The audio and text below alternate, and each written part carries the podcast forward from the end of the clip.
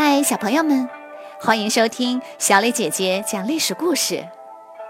我们的故事全部来自专业正史，绝不细说。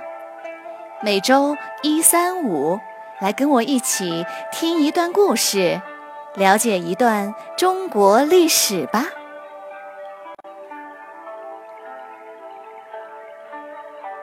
今天我要给你们讲的故事的名字叫做《党祸再起》。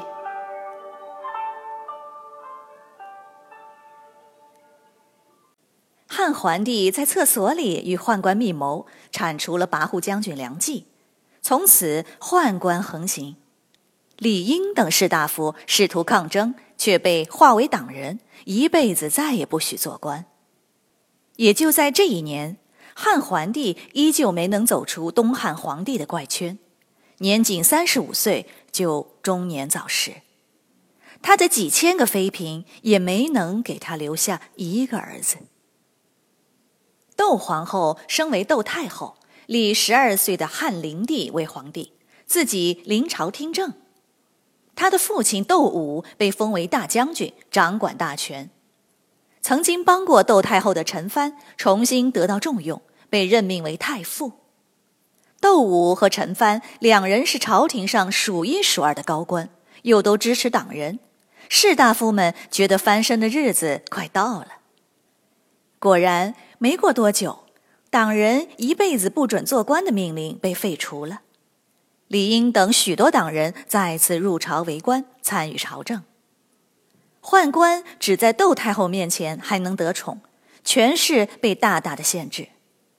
一天，陈蕃对窦武说：“趁着宦官势力弱，应该将他们全部铲除掉。我快八十岁了。”这是我这辈子最后的心愿。窦武完全同意陈蕃的意见，两人便开始谋划。过了几天，窦武进宫对窦太后说：“宦官应该只在宫里任职，只管宫廷事务。现在他们却参与朝政，手握大权，亲戚子弟遍布天下，天下都被他们给搞乱了。应该把他们全部杀掉。”窦太后一脸的惊讶，汉朝世世代代都有宦官呐，要是哪个宦官犯了法，可以把他判刑处死，怎么能一股脑全部杀掉呢？窦太后不肯同意，窦武只好暂且搁置计划，但窦武还是找了些罪名，囚禁和处死了几名宦官。过了一段时间，窦武又拟了一封奏章。打算再劝一劝窦太后。这天，窦武写完奏章后，天色已晚，便出宫回家了。没想到有一个宦官竟偷偷的打开了窦武的奏章。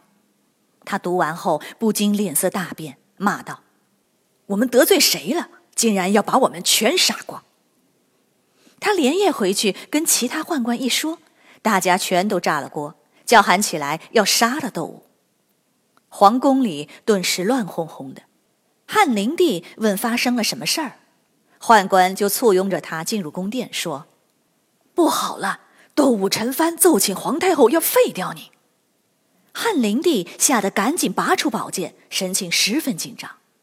宦官立刻召唤尚书进殿，并下令禁军封锁皇宫，然后派人控制住窦太后，夺取了玉玺。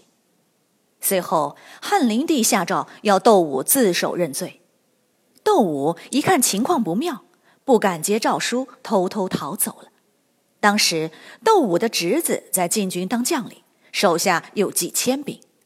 窦武跑到侄子那儿，把几千兵召集起来，说：“宦官造反了，劫持了皇帝，大家努力杀贼，必有重赏。”八十岁的陈蕃听说宦官劫持了皇帝，急匆匆地带领手下的官员和学生，共八十多人，都拿着刀剑闯进了皇宫。他大声呼喊：“大将军是忠心的，是宦官造反作乱。”然而禁军并不听他解释，上前把他们杀了个落花流水。陈蕃被抓住，当天就死在了监狱里。此时天已微微亮，宦官分出一千多禁军与窦武的军队对峙。宦官对窦武的军队喊道：“窦武谋反了！你们也是皇帝的禁军，应该保卫皇宫，怎么能跟着窦武造反呢？”禁军历来受宦官管束，窦武的军队听了宦官的话后，一个个纷纷投降。几个小时后，军队所剩无几，窦武只好自杀了。随后，宦官铲除了窦武、陈蕃在朝廷的所有势力，李英等党人也全部罢免。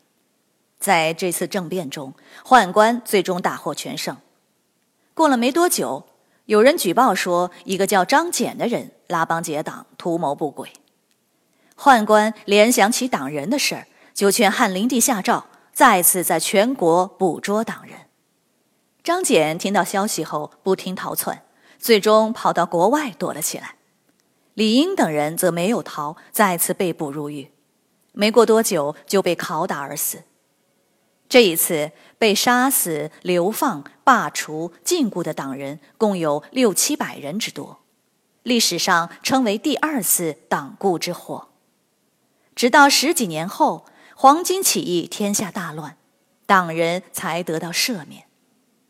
就这样。外戚和士大夫想要联手压制宦官的努力，宣告彻底失败了。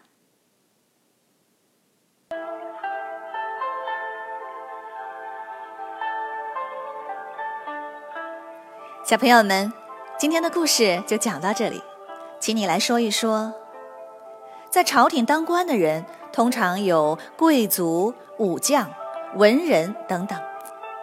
到东汉时。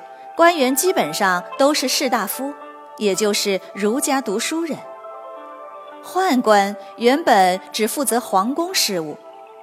如果你是皇帝，你觉得可以让宦官一起参与国家大事吗？为什么呢？欢迎你们到公众号留言，或用语音说出你们的想法。感谢你们今天的收听，我们下次再会。